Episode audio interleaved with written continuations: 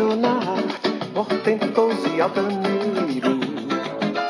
Os homens que escreveram tua história conquistaram tuas glórias, epopeias triunfais.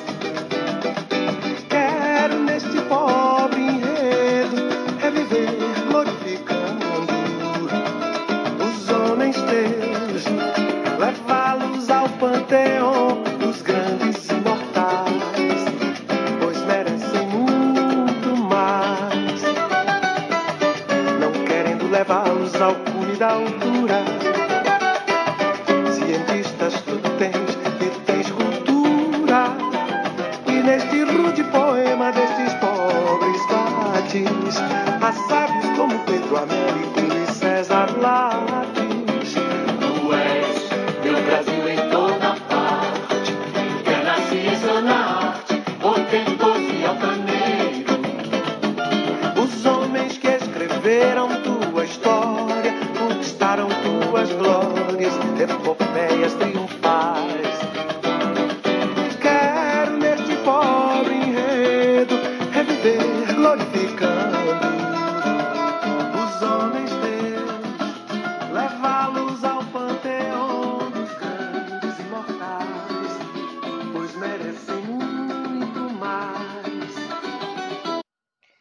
Cérebro Reptiliano, episódio 4. O mito do 10% e a evolução da neurociência. Melissa Tobias traz o mito de que alguns cientistas adoram afirmar que usamos apenas 10% da capacidade do nosso cérebro. Mentira. Basta fazer uma ressonância magnética para ver que todo o nosso cérebro é utilizado. Não existe nenhum mega poder sobrenatural escondido nas profundezas de nossos cérebros. Somos seres humanos, seres fisicamente limitados e ponto. E ainda bem que somos assim. A natureza, ou seja lá o que nos criou, foi muito inteligente em nos manter presos num corpo bem limitado. Se com um cérebro primitivo e tosco como o nosso, o ser humano cria bombas para explodir cabeça de crianças inocentes, imagine se possuísse poderes sobrenaturais de heróis de quadrinhos. O poder sem amor é muito perigoso, é o mal encarnado. Cada um tem o corpo que merece, o cérebro que merece. O que faz uma criatura ser melhor que a outra é sua índole e não seus poderes de super-herói. Nem todo médium que possui tal habilidade, por ter grande quantidade de cristais na glândula pineal, é humilde e bondoso como Chico Xavier. Muitos usam essa habilidade para trabalhar para seres sombrios. Primeiro temos que aprender a amar. Primeiro temos que aprender a amar. Um corpo e um cérebro mais poderoso virá em seguida. Essa eu acho que é a mensagem inicial e final desses episódios. Assim é mais seguro para todos nós. Mas não, não usamos apenas 10% do nosso cérebro, usamos ele todo. Tire um pedacinho de nada para ver o que acontece. Os neurologistas só entendem 10% do funcionamento do cérebro. Foi daí que surgiu esse mito. No artigo Você Não Tem Cérebro de Lagarto, Daniel Tocker explica que a seleção natural tem que trabalhar com o que já existe. Portanto, o cérebro foi adaptado ao longo da evolução. As estruturas biológicas que conhecemos hoje são meras versões modificadas de estruturas primitivas. Toker afirma que o neocórtex dos mamíferos não é uma estrutura completamente nova, como Macklin sugeriu, mas sim uma modificação do córtex reptiliano. As descobertas cada vez mais numerosas de fósseis de sauropsídeos, o nome apropriado dos dinossauros, alguns deles emplumados, deixaram claro que os lagartos, crocodilos e aves modernos são parentes próximos, todos agora considerados répteis, inclusive as aves ao passo que os mamíferos modernos evoluíram separadamente e muito antes, a partir de um grupo de irmãos nos princípios da vida amniótica. Portanto, os mamíferos nunca foram répteis ou aves em um passado evolutivo. O cérebro dos mamíferos é, no mínimo, tão antigo quanto da ave e de outros répteis, ou talvez até mais antigo. Ele apenas tem um histórico evolutivo diferente. Claramente, a teoria do cérebro trino se espalhou como um meme devido aos seus modelos simples e didáticos. para explicar importantes aspectos cognitivos do cérebro humano. Assim como aconteceu com os famosos gatilhos mentais, ideias equivocadas que continuam sendo propagadas sem o devido aprofundamento. Nada disso tira o mérito do trabalho de Maclean, que teve grande importância no estudo subsequente. Inclusive, foi quem introduziu o termo sistema límbico na literatura neurocientífica. Segundo a neurocientista brasileira Susana Herculano Russell, em seu livro A Vantagem Humana, Como Nosso Cérebro se Tornou Superpoderoso, falando um pouco agora também sobre o sistema límbico, em função da ansiedade que cerca nosso exercício profissional, o sistema límbico ou cérebro emocional. Como o nome já diz, ele é responsável pelas nossas emoções, pelo aprendizado, memória e pelo nosso comportamento social. Ele é extremamente importante na manutenção de neurohormônios relacionados às emoções, como por exemplo a ocitocina, que nos traz a sensação de prazer. Sempre que levamos o nosso pensamento ao momento passado, uma memória, por exemplo, as emoções relacionadas a ela ativam o nosso sistema límbico. Da mesma forma, acontece com pensamentos futuros. Isso é muito importante quando lidamos com questões como ansiedade, antecipando o atendimento no dentista, por exemplo. Já sobre o conceito distribucionista, em tempos mais recentes, os estudos da neurociência transcenderam além do distribucionismo de nossas conexões cerebrais. Novas pesquisas mostram que existe, em termos de consciência, uma esfera ainda mais primitiva do que nosso cérebro reptiliano, o nosso coração. Uma verdadeira revolução começa a acontecer sobre estudos médicos acerca do coração, tal como seu nível de consciência através de seus neurônios e circuitos elétricos recém-descobertos, e ainda sua conexão direta com o cérebro. O coração tem cerca de 40 mil neurônios e um impulso elétrico 60 vezes maior do que o do cérebro, mesmo com uma quantidade bem menor de neurônios. Tal circuito gera um campo eletromagnético que pode ser até 5 mil vezes maior do que o do cérebro, o que corresponde a um campo de 4 a 5 metros de comprimento, podendo estender-se ou ajustar-se com maior resiliência do que o campo cerebral.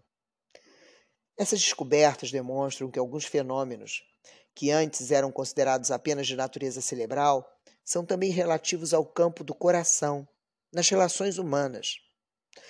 Mas o mistério em torno do número de neurônios do coração ser bem menor do que o do cérebro e ao mesmo tempo seu campo eletromagnético ser maior, inspira pesquisadores do mundo todo a estudarem de maneira vertiginosa até conseguirem compreender como é possível tal fenômeno. Ao que parece, e com base nas práticas do Instituto, o coração pode, de forma intuitiva, o Half-Month Institute. Nós temos muita coisa sobre esse instituto na nossa aula de Neurofisiologia da Ansiedade, no curso de Habilitação em Sedação Inalatória. O que aparece com base nas práticas, o coração pode, de forma intuitiva, influenciar mais nossas relações do que imaginamos, e talvez ser até mesmo o maior influenciador de nosso comportamento e de nossa tomada de decisões. Sobretudo, o coração é o primeiro órgão humano a se formar de um embrião em um processo gestacional. Através deste e de outros dados, quando conjugamos informações que já se tinha antes com as novas descobertas, estudar o coração de forma cada vez mais científica é deveras empolgante para pesquisas em todo e pesquisadores em todo o planeta. Acredita que se no futuro bem próximo Tais pesquisas na, nos mostrarão um poder de consciência muito elevado sobre esse órgão vital. A crença, por exemplo, de que nosso cérebro reptiliano seja o nosso nível de consciência mais primitivo e instintivo pode ser surpreendida por novas relações sobre o nível de consciência primitiva de nosso coração. Talvez iremos descobrir que estes sinais reptilianos antecedem no coração, se antecedem no coração. Na prática, os estudos seguirão não apenas observando-se e mensurando-se a influência do cérebro sobre o coração, mas também a do coração sobre o cérebro, e ainda sobre todo o nosso corpo e toda a nossa psique, já que o coração, segundo esses novos estudos, também é parte da nossa consciência. Portanto, não sejamos apenas corpo e mente, sejamos também mente e coração. Antes se pesquisava o eixo mente-corpo, agora estuda-se uma forma de encontrar um eixo mente-coração, que por questões lógicas já sabemos que coexiste, mas ainda não o consentimos de forma consciente. Quem será que está impedindo? O cérebro reptiliano? Contudo, elevarmos nossos conhecimentos científicos para tal eixo, que significa elevar as nossas energias, pode ser vital para diversos aspectos de nossas vidas, tais como para o nosso autoconhecimento, para a nossa longevidade e principalmente para que haja entre nós mais amor, pois sendo o coração parte do nosso corpo e ao mesmo tempo parte de nossa mente, naturalmente há um eixo mente-corpo, mas também um eixo mente-coração. E atualmente, cada vez mais a ciência comprova que nossa saúde mental, nosso estado de ânimo, nossa imunidade são diretamente ligados aos três cérebros. Não é mais cérebro e coração, não é no cérebro mais a, a constituição trina. Na distribuição dessa lógica, nós temos três cérebros: coração, intestino e cérebro. Coração, 40 mil neurônios. É o único órgão do corpo que envia mais informação ao cérebro do que recebe. Intestino, 500 milhões de neurônios. Por isso, sua alimentação influencia em seus pensamentos e seus sentimentos. Cérebro, 86 bilhões de neurônios. A partir dos seus pensamentos e emoções, os neurônios determinam funções e diversos sistemas no corpo. Como reagimos aos acontecimentos e como mudamos ou não nossas crenças são os dois grandes segredos para manter esses três órgãos regulados. Sim, suas crenças limitantes podem desregular o seu intestino, o seu coração e o seu cérebro. Por isso, desestressar é a chave para a nossa saúde mental e física. Talvez você não saiba, mas a maior parte de serotonina do teu corpo, mais ou menos 90%, é encontrada no intestino. Um dos nossos cérebros, o intestino, está diretamente ligado à nossa saúde. Não se esqueça de que, quanto mais saúde intestinal, mais saúde mental. Então, para o intestino, as providências que precisamos tomar são diversificar a comida e prezar por alimentos mais saudáveis, sua alimentação influencia seus pensamentos e seus sentimentos, probióticos e prebióticos, incluindo nos probióticos os alimentos fermentados e nos prebióticos os vegetais. Cuidar do sono, trocar reações que carreguem as emoções negativas, como raiva e medo, por emoções positivas, como alegria, amor e gratidão. Cada vez mais, a ciência comprova que nossa saúde mental, nosso estado de ânimo, nossa imunidade são diretamente ligados a esses três cérebros e que eles são atingidos por níveis de estresse na nossa vida, no dia a dia. Por isso, a partir de hoje, não deixe de cuidar das informações que você envia a cada segundo para o seu coração, dos alimentos que dia a dia, refeição a refeição, você ingere. E claro, de como a informação vai chegar ao seu cérebro. Assim, você estará cuidando dos seus cérebros, fazendo com que eles trabalhem em harmonia, proporcionando para você uma ótima qualidade de vida.